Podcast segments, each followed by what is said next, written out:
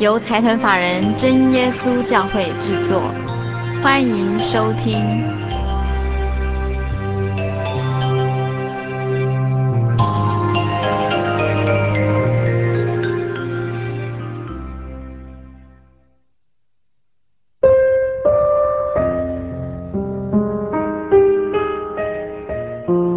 心灵的游牧民族，在空中的朋友，大家好，我是佩芝。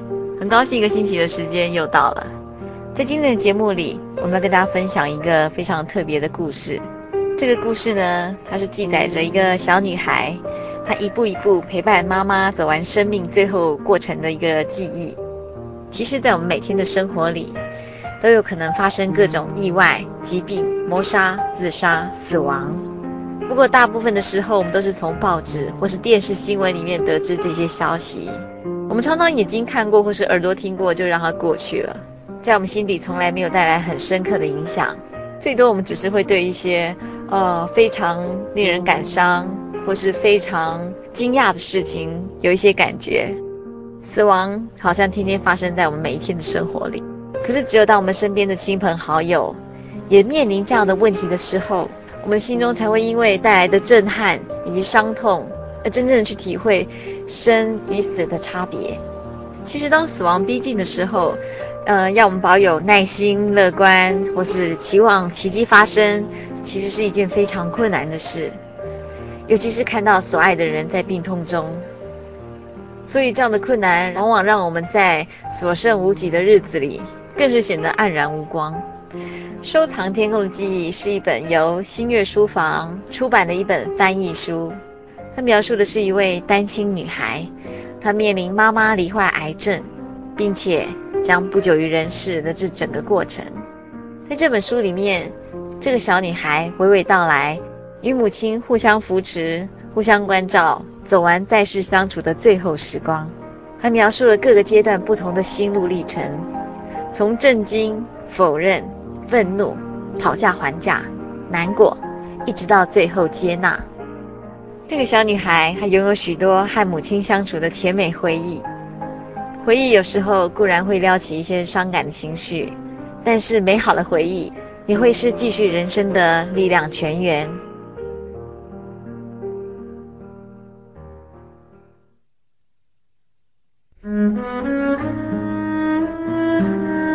收藏天空的记忆。母亲去世前一年。我们一起收藏对天空的记忆。开始的那一天，是因为我看到一辆从蒙大拿州来的车子，车牌上写着“宽阔的天空”。蒙大拿的天空比较宽阔吗？我问母亲。她一边思索，一边说：“也许是因为那里的山和建筑物比较少，所以。”可以看到更宽阔的天空。其实我们这里的天空也很不可思议哦。我抬头看了看，说：“它哪里不可思议？它的奇妙就在于它总是变化多端，有时美的奇妙，有时恐怖的奇妙，有时候就好比现在。”它却又普通的奇妙，我还是不觉得。你知道我们应该做什么吗？妈妈问我。我们应该收藏对天空的记忆。现在我们看到的这一片天空，将会成为我们对天空的第一个回忆。我们把车子开到公园，走进足球场，在场中间站定。告诉我你看到什么？妈妈问。只看到灰灰的一片。我告诉她。再看仔细点，他说，并不全是灰灰一片的。你有没有看到阳光从云的背后穿射出来，让云几乎变成白色？再看看那边，顺着他的手指着的方向，我看到一小片蓝空。我祖母总是对我说，只要我看得到一小片蓝空。它的范围大到足以修补马裤就够了，那么这天的天气一定不错，所以我猜今天的天气会很晴朗。来，现在全神贯注，试着注意每件事物。等你准备好的时候，我们一起用心为天空照张相吧。我们手牵着手站在那里。凝视着九月下旬的天空，清风吹拂我们的发丝，刷过双颊，也翻扰出湿土与落叶的味道。就在这时，正好有一群鸟儿飞越天际，仿佛这幅景象早已事先就安排好了。当你觉得自己确实看到想拍的画面时，捏捏我的手。就像按下照相机的快门，我静静地站在那里，大约有十五秒之久，一动也不动。然后我捏了一下妈妈的手，咔嚓，我们不约而同地说，然后笑了出来。我爱你，小丫头。妈妈对我说，我也爱你。我对她说。关于那一小片蓝空，她说对了。那天的天气越来越晴朗，这是我收藏的第一个天空的记忆，而且也是我永远不会忘记的回忆。因为就在第二天，妈妈发现自己罹患了癌症。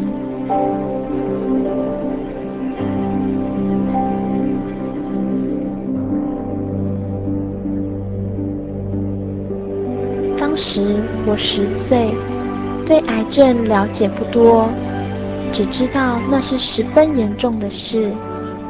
大人会轻声谈论，只要一有小孩子接近，马上停止交谈。我会做到医生要我配合的每一件事。妈妈说，我会是他治疗过的病人中配合度最高的一位。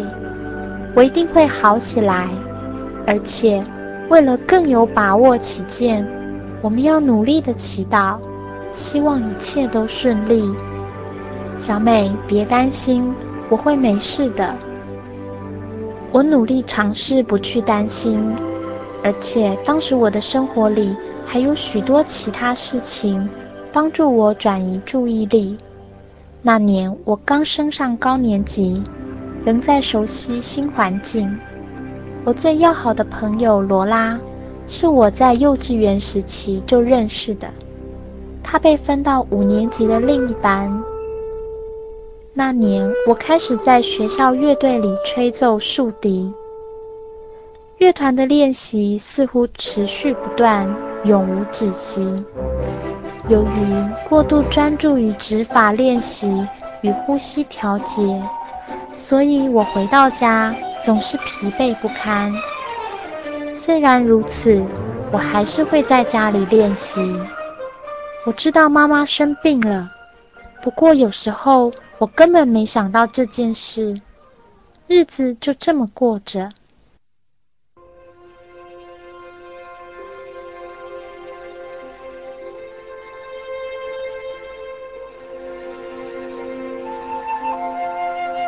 后来，我开始听到妈妈在电话里和维琪阿姨讨论医院的检验、转诊以及各种治疗。这时，我总会想，事情也许并不如妈妈所说的那么顺利。我和妈妈收藏的第二个关于天空的记忆，是在万圣节前一天的晚上。那天，在和罗拉结束不给糖就捣蛋的游戏后，我和妈妈先送罗拉回去，再一起走路回家。突然，妈妈说：“抬头看看天空，月亮并不很圆，但散发着光亮。”细长的云快速的从月亮前方飘过去。为什么云看起来是黑色的？我问妈妈。因为云后方的月光很亮，云的前方比较暗。你不觉得它们看起来很奇妙吗？她问我。我觉得很诡异，云应该白白的才对。那我们就叫它诡异的奇妙吧。妈妈说：“你还看到了什么？”只看到了一些星星。我说：“还有一架飞机，也许那是巫婆骑在亮着前照灯的扫帚上。”妈妈说：“毕竟今天是万圣节的前戏嘛。”妈妈对我说。我们把这个天空收藏起来吧，好不好？他伸出手问我，我握住他的手，凝视着天空，凝视着薄薄黑黑的云，散发着光辉的月亮，以及几乎看不到星星的天幕。我想到妈妈身上带着闪闪发光的南瓜灯项链。还有那一大袋等着我慢慢寻宝品尝的糖果，我捏捏他的手，咔嚓，我们同声说：“我爱你，小鬼。”妈妈说：“傻妈咪，我也爱你。”回到家后，我们一起打开那一袋糖果，确定每一样都是可以安全食用的。然后妈妈说了令我惊讶的话：“那你觉得自己睡觉前应该可以吃几颗糖呢？”他问我。这个问题很巧妙，很难回答。如果他问我想吃多少颗糖，我会回答五十颗。但是他却问我，我认为自己应该可以吃多少颗？那么我势必得提出一个让自己看起来既成熟又懂事的答案。于是我思索了一下，四颗，我有点迟疑的提出这个数字。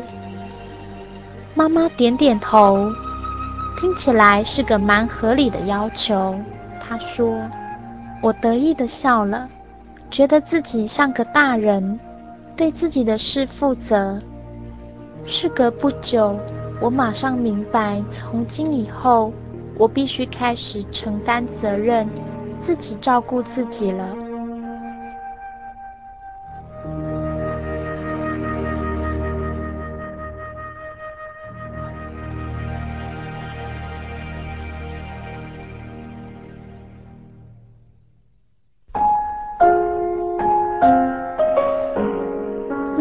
那个星期，维琪阿姨带妈妈去医院，开始做各种治疗。那些治疗使她疲倦，而且病恹恹的。不过她说，那表示这些治疗开始发挥功效。每天放学，我自己用钥匙开门回家，尽可能安静，不吵醒妈妈。她醒着的时候，通常不是在浴室呕吐，就是躺在沙发上，看起来悲惨极了。因为他甚至连闻到食物的味道都会感到不舒服。到最后，我只好自己解决三餐。这没什么大不了的，通常我早餐只吃麦片和面包，带一个三明治当午餐。晚餐则将围棋阿姨从工作的餐厅带回来的剩菜热来吃。我对于自己能够处理这件事，一方面感到骄傲，一方面却也觉得恐慌。我认为由我来照顾妈妈处理事情，总是不大对劲。我们的角色应该调过来才对。妈妈开始到医院做治疗的第二天早上，她睡过头，没能及时叫我起床上学。那天是我这辈子上学第一次迟到。妈妈之前就告诉过我的老师，她开始接受治疗。所以当我很晚进教室时，老师并没有生气，只是温柔地搂着我，轻声说：“小美，放轻松，一切才刚开始。我希望你妈妈昨天的治疗很顺利。”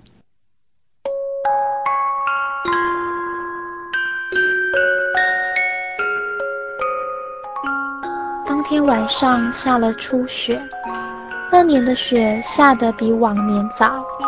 雪花既湿且重，一落地就融化了。人行道积了满地泥泞的融雪。我将客厅的电灯关掉，依偎着妈妈坐在地板上，而妈妈则躺卧在沙发上。我们一同凝视窗外，又大又白的雪花从天上飘落。街灯的光亮捕捉住他们的影像，雪花缓缓地持续下了好长一段时间。我确信第二天会因为积雪过多而放假。妈妈将手放在我的肩膀上，我伸出手碰触她的指头，咔嚓，我们同声说。小美，我真的好爱你。妈妈轻声对我说：“我也爱你。”我回答。第二天并没有放假，那些雪花很美，但并不持久。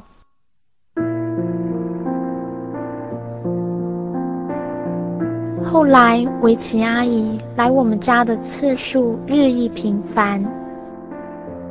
妈咪什么时候会好起来？有一天，我和维琪阿姨在一起折毛巾时，我问了这个问题。围棋阿姨对我一向坦白，我知道她会告诉我实话，即使那并不是什么好消息。你妈咪病得很重，不过医生说这些治疗会有帮助的。所以我们必须耐心等待结果，小美。医生是说这些治疗绝对有效，还是大概会有效？我继续追问。维琪阿姨深深叹了口气，停止折毛巾的动作。小美，这种事是不能保证的。通常这一类的治疗会有效，但是有时却又不见得。我们必须有耐心，乐观一点。希望你妈咪的病情终究能够好转。她将我搂进怀里，折了一半的毛巾贴在我的脸颊上，有暖暖甜甜的味道。我讨厌对妈妈将会发生什么事一无所知的感觉，但至少我知道的和别人一样多。我尝试做到维琪阿姨建议的事，有耐心、乐观，期望好事发生。但是那并不容易。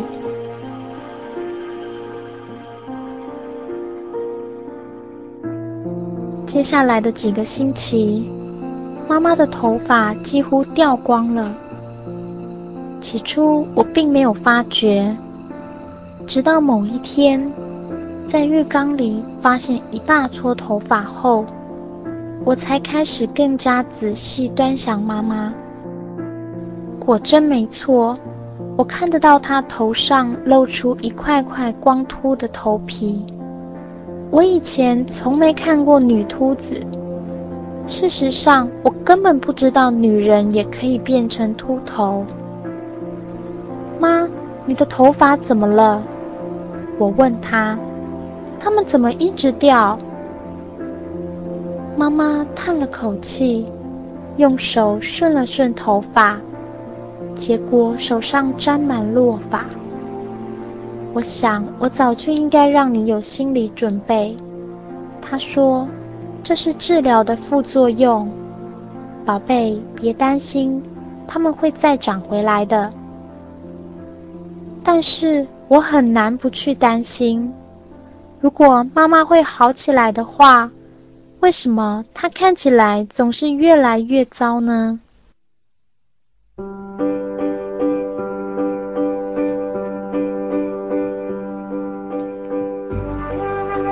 隔不久，有一天，妈妈身体状况不错，可以开车。当时大约是晚餐时间，我们正从杂货店买完东西，开车回家。马路的左边有一片广阔的玉米田，田的尽头边缘有一排树。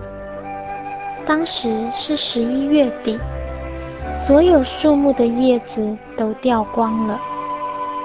落日余晖穿透光秃秃的树枝，从树后投射着光芒，照亮每一棵树木。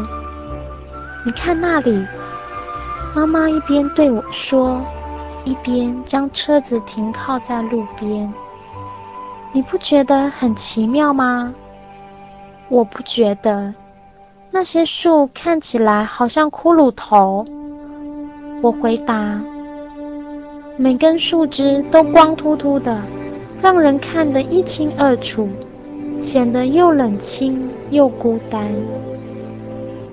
哦，小美。可是我觉得他们看起来一点也不凄凉，他们看起来很坚强，好像在对我们说：“冬天来吧，把你最厉害的功夫使出来吧，我们承受得了。”妈妈将手越过座位，伸过来握住我的手。我们把这个天空记忆收藏起来吧。他的声音听起来十分热切，但是他的手却冷得像冰块，比我印象中的还瘦。我从驾驶座旁的窗户往外看，凝视着那一长排的骷髅树，而眼角瞥见的却是妈妈的后脑勺。我试图从那些貌似孤独的树木里。找寻妈妈所看到的力量，然而我所能想到的只有一件事：妈妈正失去仅剩的少量头发。我捏捏她的手，咔嚓，我们同声喊着。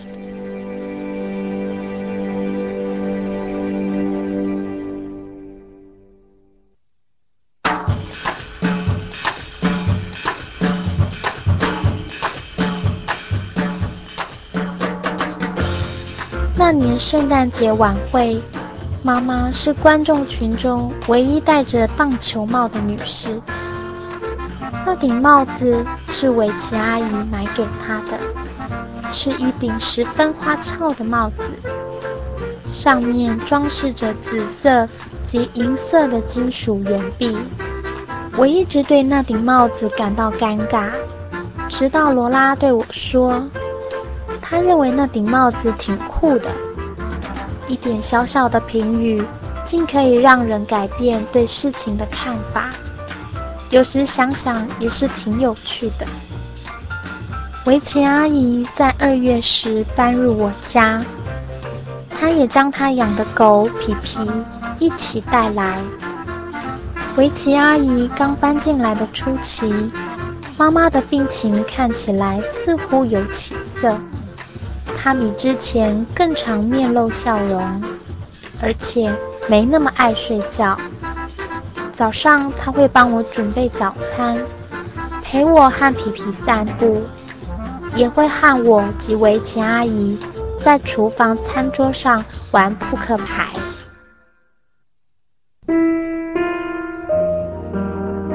三月的某天早晨，我醒来时，发现妈妈在我房间凝视着窗外。妈咪，我出声喊她，确定自己是真的看见她，还是梦见她。你在做什么？妈妈转过身来，即使当时房间昏暗，我仍旧可以从她的声音中听出。她正对我微笑。小美，你看看天空，今天早上的日出颜色很红，你知道那代表什么意思，不是吗？早晨天空红，水手得警告。我一边背诵这句话，一边爬下床，站到他身边。他伸出手背环住我，将我搂进他怀里。那水手得到什么样的警告呢？暴风雨即将来临吧？妈妈说，或是刮大风的日子要来了，他们的船会被吹翻。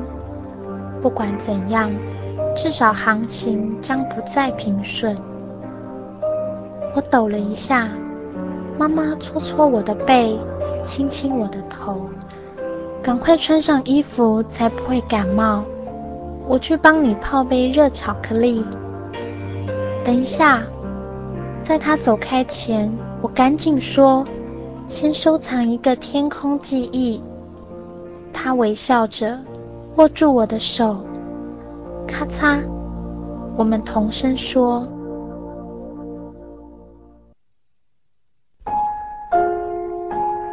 那年春天，妈妈病情恶化，不得不住院两星期。每天围棋阿姨下班回家后，我们都会一起去医院探望妈妈。我讨厌医院，除了唯一的好处是，在那里可以见到妈妈。总是有各种人在妈妈的病房内进进出出。让我觉得一点隐私都没有，也缺少和妈妈独处的机会。在我们步行到妈妈病房的那段路程中，我试着不吸气，也尽量不四处乱看。妈妈的手臂上插了一根管子，她真的非常虚弱，体重也减轻得更厉害了。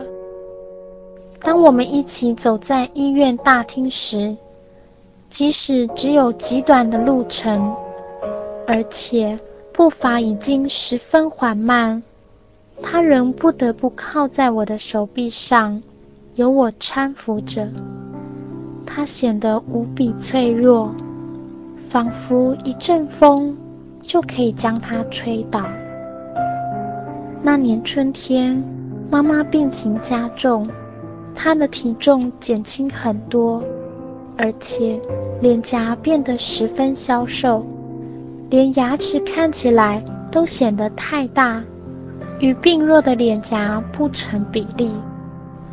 他的头发也几乎掉光了，只剩下零星的发丝，东一撮西一撮，看起来十分诡异。他大部分时间都在睡觉，而在短暂的清醒时刻，如果必须挪动身体时，他总是紧紧抱住自己，全身好像非常非常的痛。那年，罗拉加入垒球队，由于罗拉无法跟我一同玩耍，所以。我习惯下了课直接回家，一到家就进入妈妈的房间。我会躺在她身边，跟她分享这一整天发生的事。我们会聊聊在学校发生的一些有趣的事，或是我脑袋瓜里想的事情。我们也会一起嚼薄荷糖。妈妈后来习惯整天不停地吃薄荷糖。她告诉我，她还记得她祖母年纪很大，即将过世时，嘴巴的味道实在很糟。即使他那么爱祖母，他仍发现自己不敢太靠近祖母，因为祖母的口臭几乎令他恶心想吐。因此，当时他就下定决心，绝不让同样的事在自己身上发生。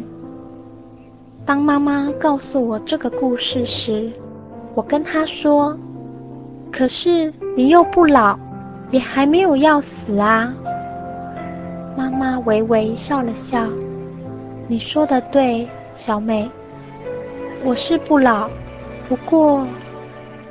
她的声音逐渐变弱，终至不再说话。然后她叹了口气：“我想，我只是爱吃薄荷糖罢了。”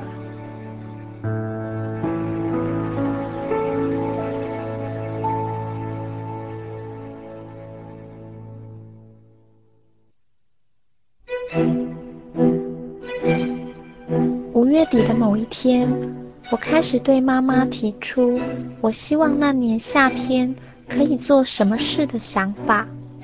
不过，妈妈却阻止我说下去。哦，宝贝，她一边拨开遮住我眼睛的发丝，一边说：“夏天的事，你必须去和围棋阿姨讨论。”她的声音几乎和呢喃差不多，里面包含了某种令我莫名恐惧的东西。我感觉肺中的空气似乎被抽空，呼吸困难。那是什么意思？我问他，害怕听到他即将告诉我的答案。他握住我的手。端详许久，然后印上一吻。小美，对不起，我已经不久于人世了。我想，我熬不过这个夏天。妈妈眼中含泪，我从来没有看过她流露出这么哀伤的表情。妈咪，我轻声说。我不要你离开，我一直一直祷告，求神让你好起来。为什么神不垂听我的祷告呢？甜心，妈妈轻叹着，将我拥向她怀中，亲吻我的头。神总是垂听我们的祷告，只是有时候他会拒绝我们的要求。我们很难理解原因，因为神懂得比我们多。就好像你小时候在晚餐时间前讨饼干吃，而我总是对你说不行，是一样的道理。但是那并不表示我不爱你。我聆听你，回答你的请求，只不过那并不是你期待的答案。可是，这又不是想在晚餐前吃饼干那种蠢事。我对他大吼：“是你不在世界上了，还有，没有你，我该怎么办呢？”我觉得有时候你根本不在乎是不是会离开我。我觉得有时候你根本就希望自己死了算了。妈妈哭了出来，但是当时我对他不想康复的事极端愤怒，连一句道歉的话也没说出口。我只想从他身边跑开，但又想让他再次紧紧拥抱我，跟我说他很抱歉，跟我说他之前并不了解那对我有多重要。跟我说，他会更努力让自己康复，绝不离我而去。小美，她说，这世界上没有什么事比我想继续活着陪在你身边还更重要，但我无能为力。小美，我快死了，而我无法阻止这件事不要发生。我很希望自己可以做些什么。小美，很抱歉，原谅我。你要试着理解这件事。他闭上双眼，继续哭泣。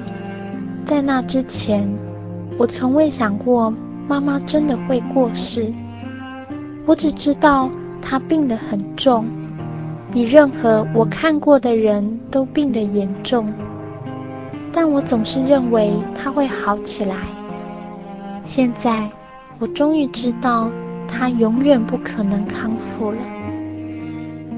我在他身边躺下，两人都哭了。他用手指梳理我的头发，擦去我脸上的泪。你害怕吗？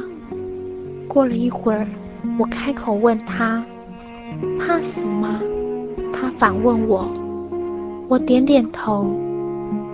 他思考了一会儿，才回答：“不怕。”他这么说。我一直以为我会怕，可是现在我离死亡越来越近，却反而不怕，一点也不怕。小美，我尽了全力和疾病对抗，但是我体内的癌细胞不肯放过我。我再也抵抗不了它了。我已经精疲力竭，只准备就这么睡去。我们两人默默无语。几分钟后，妈妈打破沉默，问我：“那你会害怕吗？”“会。”我承认。我不希望你离开我。我会好想你的。我没有办法承受那种感觉，妈咪，没有你，我要怎么办？一切都不会一样了。是的，小美，一切都不会一样。她说，但是一切仍旧会很好。维奇阿姨很爱你，而且她会一直照顾你，陪你长大。关于这件事，我和维奇阿姨商量了很久。他甚至带我去找律师，在遗嘱里将这件事安排清楚。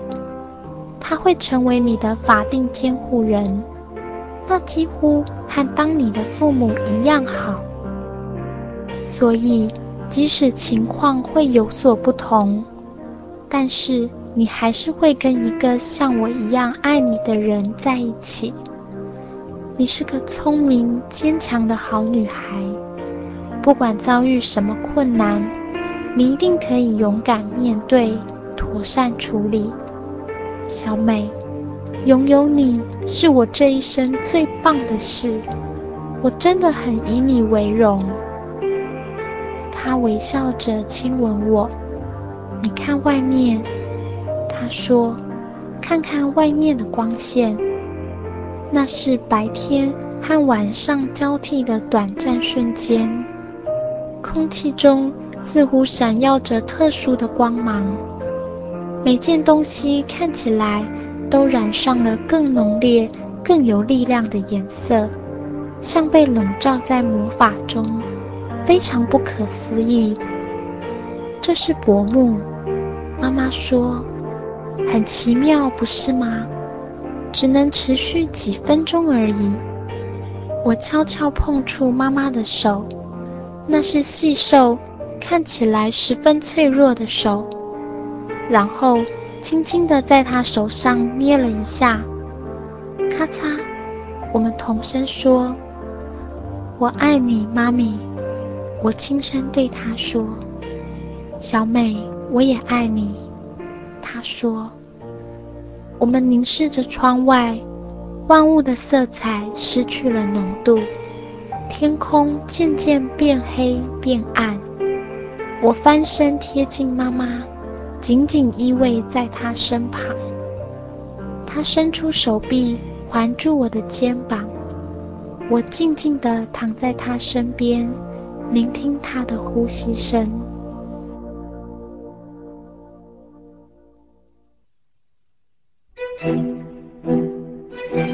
六月，妈妈过世当天清晨，维琪阿姨在破晓前将我唤醒。小美，她轻轻摇醒我，说：“去看看你妈妈。”我还很困，但从维琪阿姨的声音里，我听得出她刚哭过。她十分虚弱。她这么说。我轻手轻脚地走进妈妈房间，弯下身亲她。她露出几乎让人无法察觉的微弱笑容，伸手碰触我的脸颊。我的小美，她轻声呢喃：“我实在很爱你，我也很爱你，妈咪。”我说。然后哭了起来，虽然我并不愿意这样。握住我的手，妈妈说：“不需言语提醒，我们很有默契的一同望向卧房窗外。那时天色仍旧昏暗，细细弯弯的上弦新月，皎洁明亮地挂在空中。”你看，我说，眯着眼想看清楚眼前的一切景象。有一颗星星就挂在月亮弯起的两端之间，那颗星星看起来好像快要坠落了，而月亮准备把它接住。我擦掉眼泪，深呼吸。轻轻地捏了捏妈妈的手，咔嚓，我说。然而，妈妈的呼吸已经停止。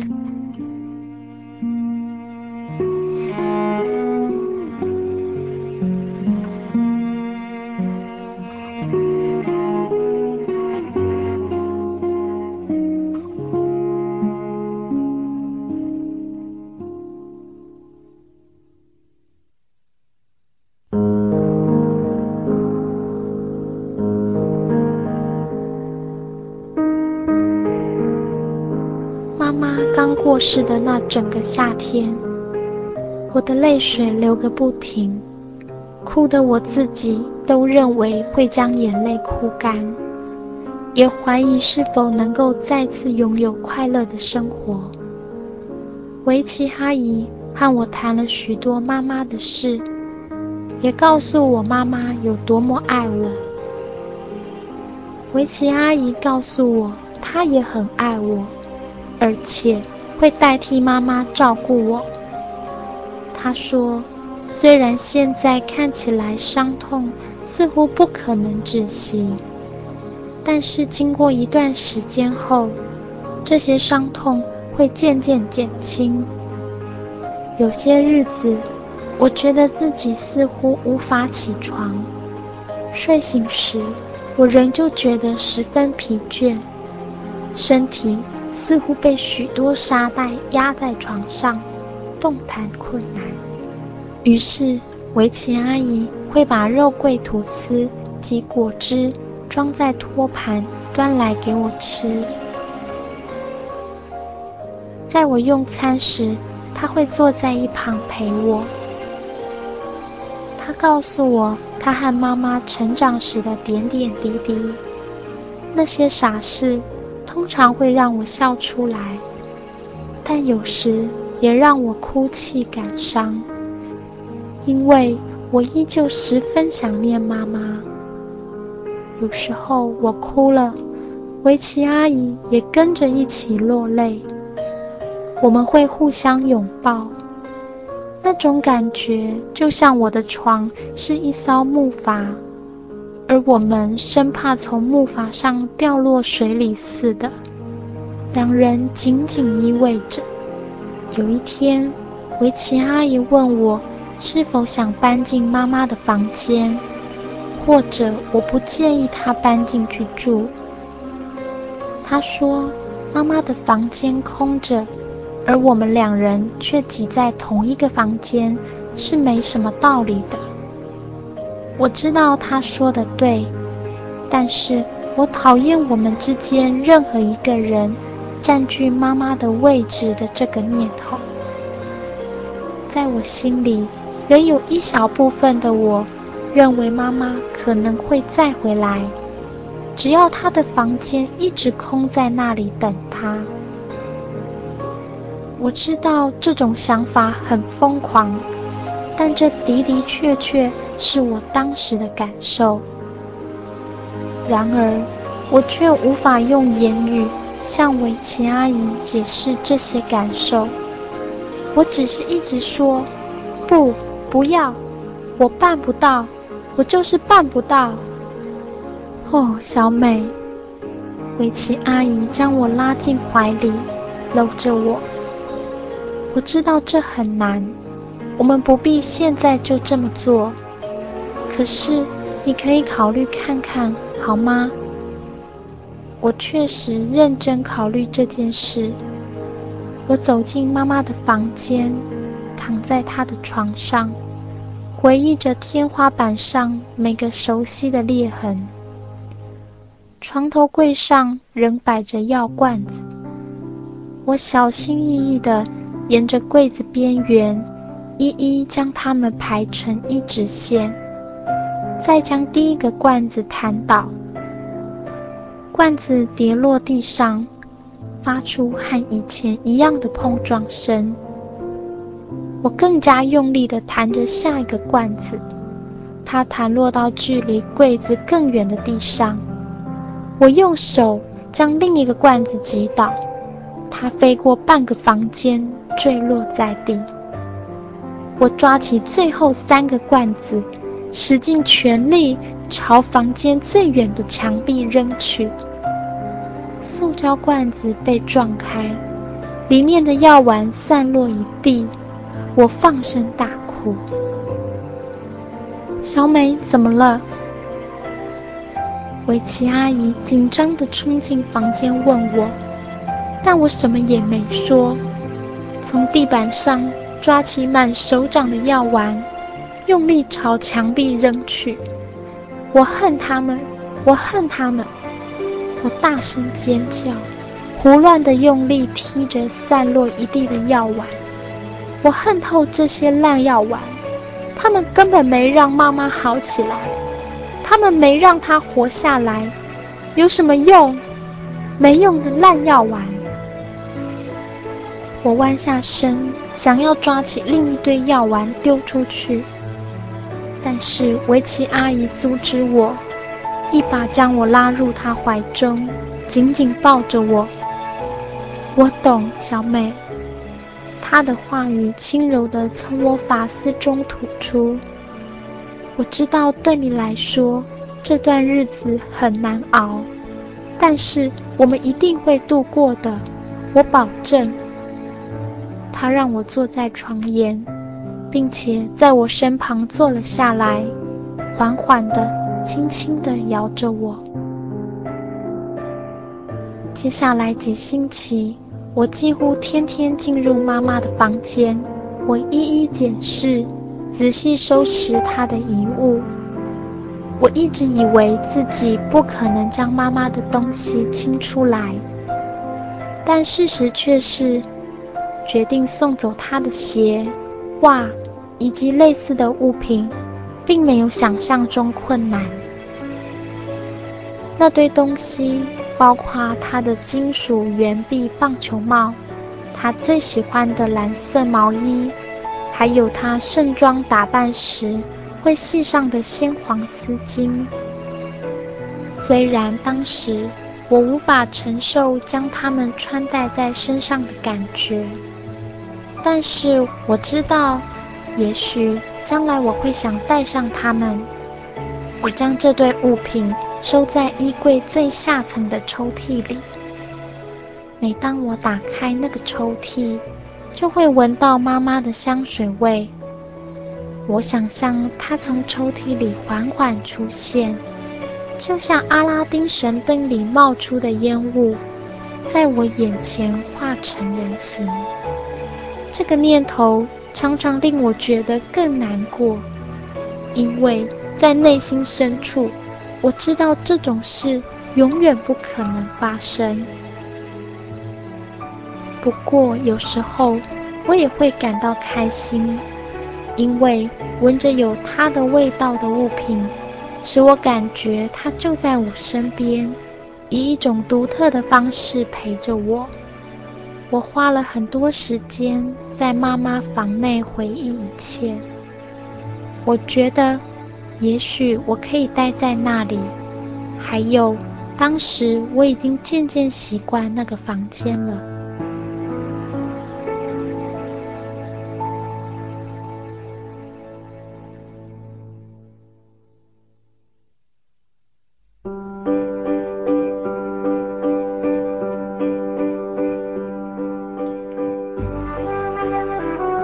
夏天，我和罗拉几乎天天在一起。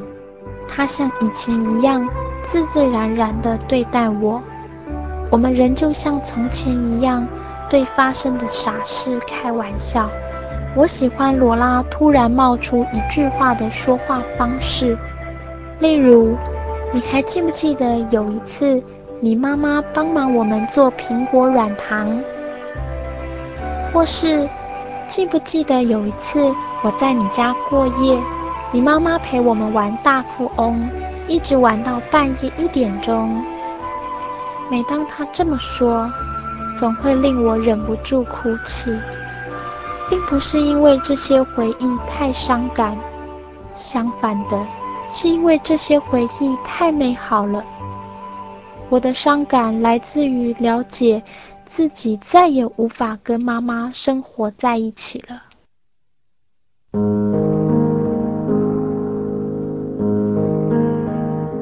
这种再也没有的念头，沉重的令我无法承受，让我想哭。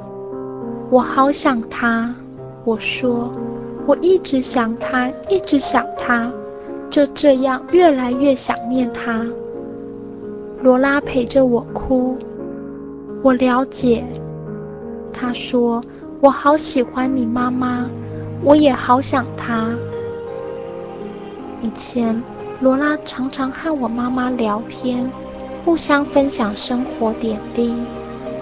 罗拉告诉我，有时和我妈妈谈心事，比和自己妈妈说话还自在，还容易得多。所以，我知道罗拉确实很怀念妈妈。没有骗我，而这让我感到比较不孤单。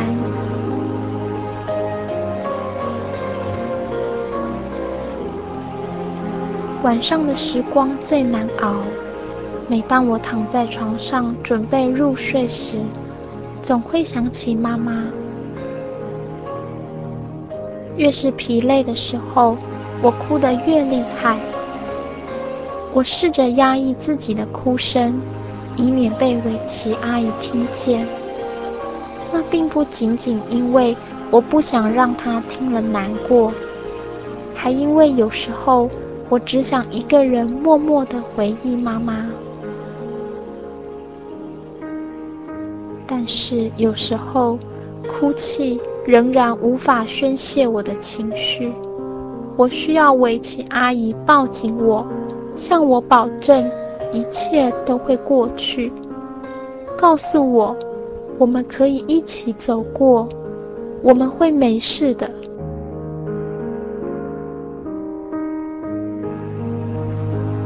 九月下旬的一个晚上，我躺在床上还没睡着时，突然发现那一整天我完全没有想到妈妈。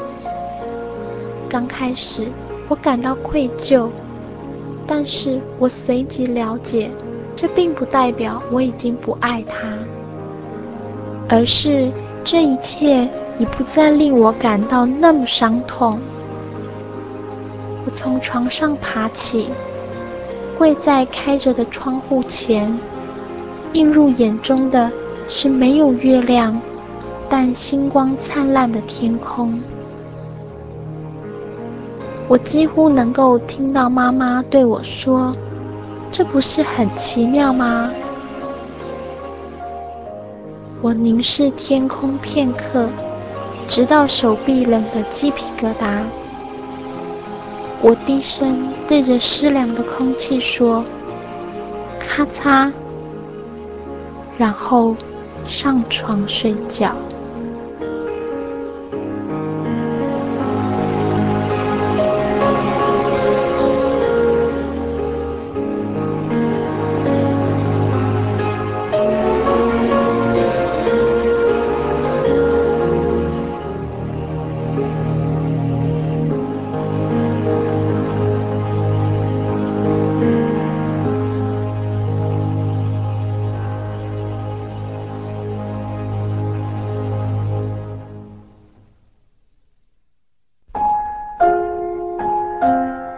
亲爱的听众朋友，听完了这个感人的小故事，不晓得您心里有没有什么特别的感触？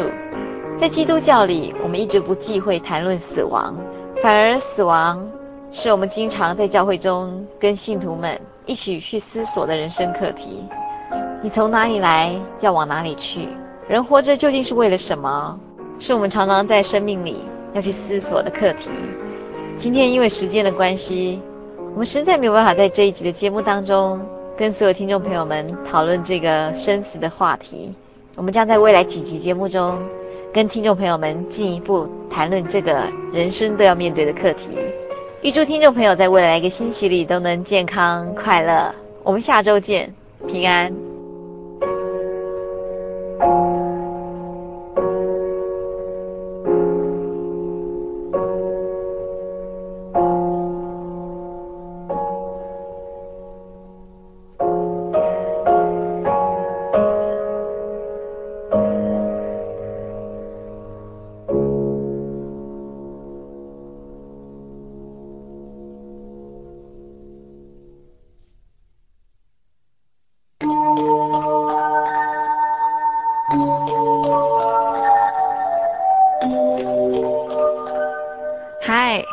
亲爱的朋友们，短短一个小时的时间又要接近尾声了。呃，在节目最后，还是要叮咛所有听众朋友们，如果您喜欢本集的节目，或是愿意参加函授课程的话，都欢迎写信到台中邮政六十六支二十一号信箱“心灵的游牧民族”节目收，或是传真到零四二四三六九六八。呃，我们期待下礼拜空中相会。也希望所有游牧民族的朋友们，在未来的一个礼拜呢，都能健康、快乐、平安。我的心是一只鸟，飞行介于黄昏与破晓，阳光下的世界，寻找生命的。